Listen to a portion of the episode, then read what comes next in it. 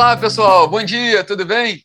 Quinta-feira, 14 de outubro de 2021. Eu sou Rodrigo Polito e este é o Minuto Megawatt de hoje, transmitido todos os dias em live no Instagram às 9 da manhã e também fica disponível em podcast nas plataformas de streaming. Bom, hoje nós vamos falar sobre o leilão de privatização da Celg Transmissão, o braço de transmissão da Celg, marcado para a parte da tarde, e vamos falar também sobre a agenda do dia, né, o restante dos itens da agenda, com destaque para o Enase, né, hoje é o segundo dia do Encontro Nacional dos Agentes do Setor Elétrico. Bom, vamos lá.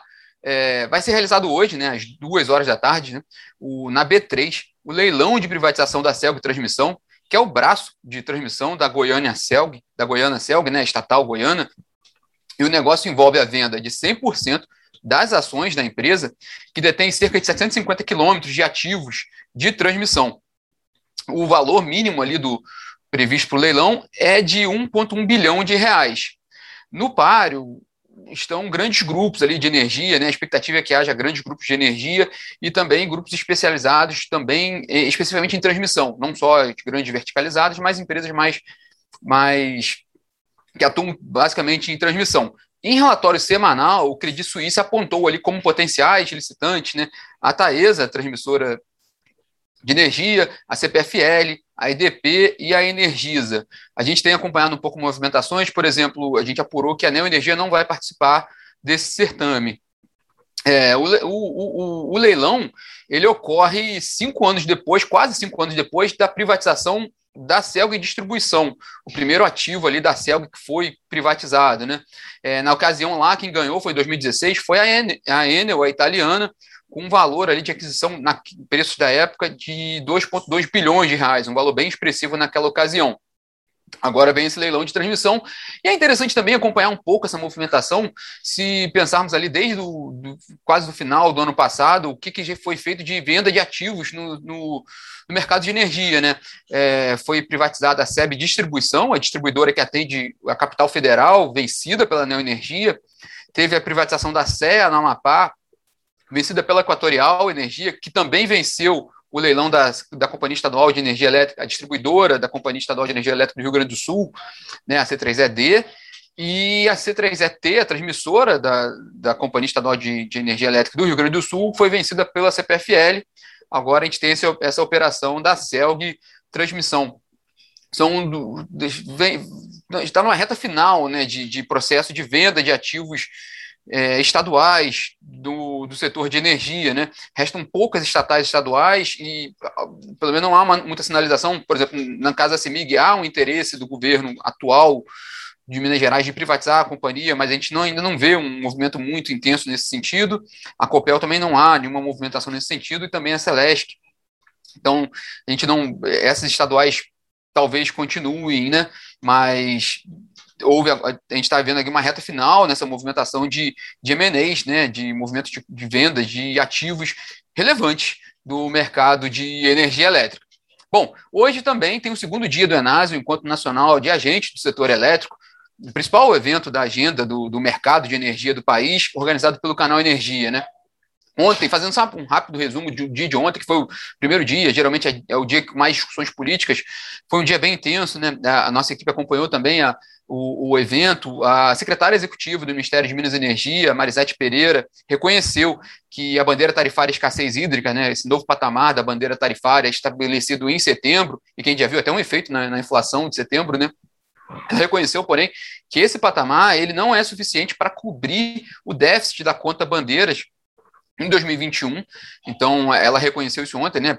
É, com dados também das distribuidoras, a gente tem uma análise também na Megawatt Consultoria sobre esse assunto especificamente e que prevê que o déficit pode chegar a 8 bilhões de reais nesse, nesse até o fim desse ano. A Natália Bezutti aqui, nossa colega da, da, da plataforma, comentando como foi intenso o dia de ontem, né?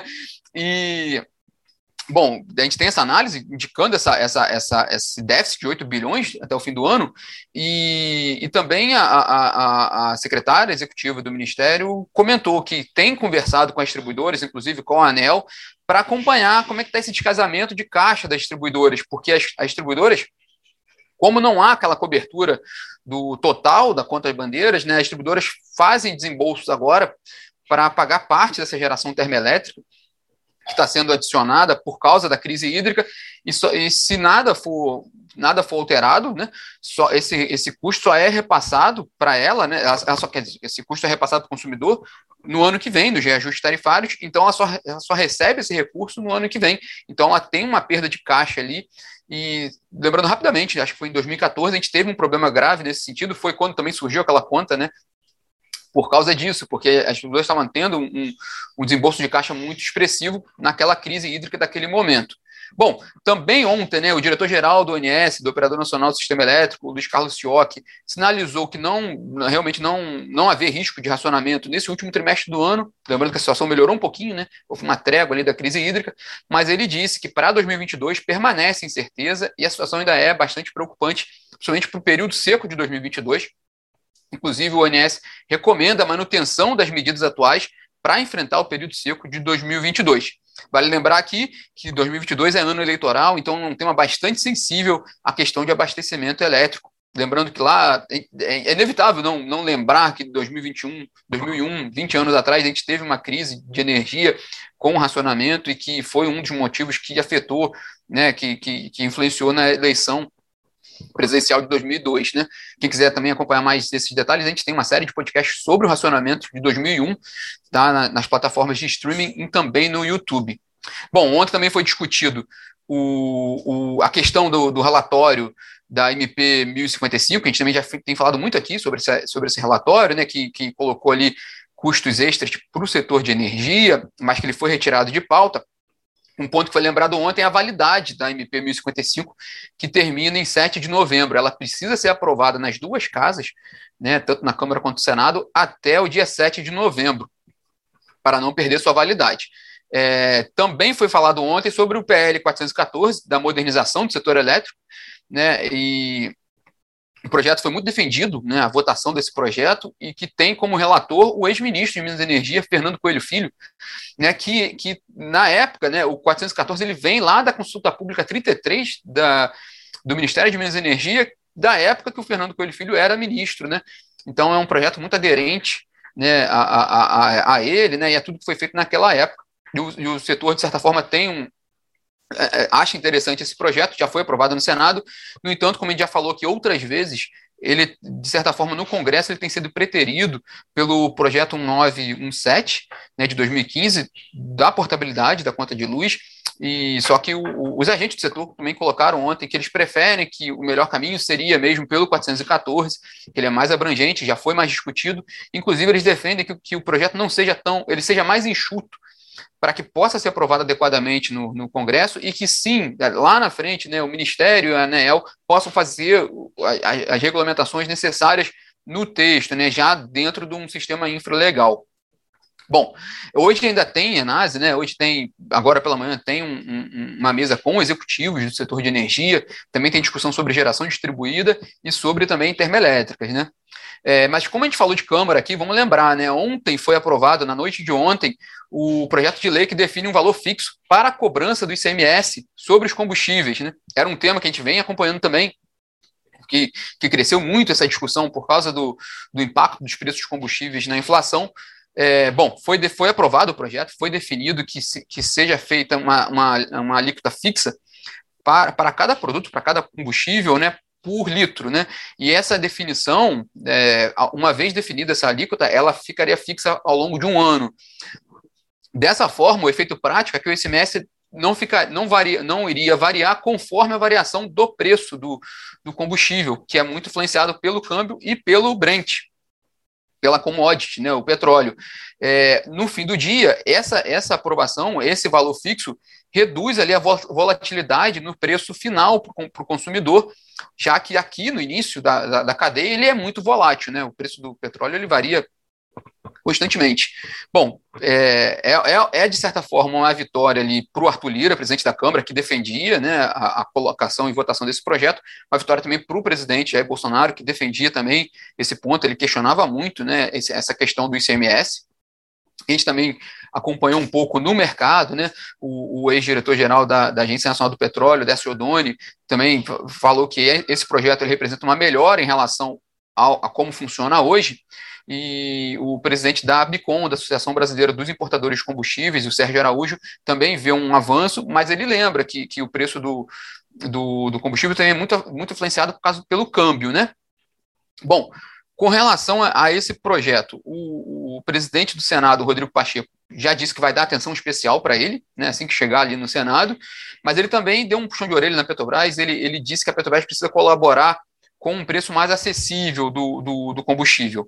E aí levanta um pouco uma preocupação, porque a, Petrobras mantém aquela bandeira de, de, de independência na sua política de preços numa paridade com preço internacional, para ela não ter perdas, né? Então a gente vai acompanhar esses próximos capítulos. É, não se sabe ainda qual o impacto que essa declaração do, do Rodrigo Pacheco pode trazer para a Petrobras. O fato é que as ações da Petrobras subiram ontem, né? Subiram mais de 1%.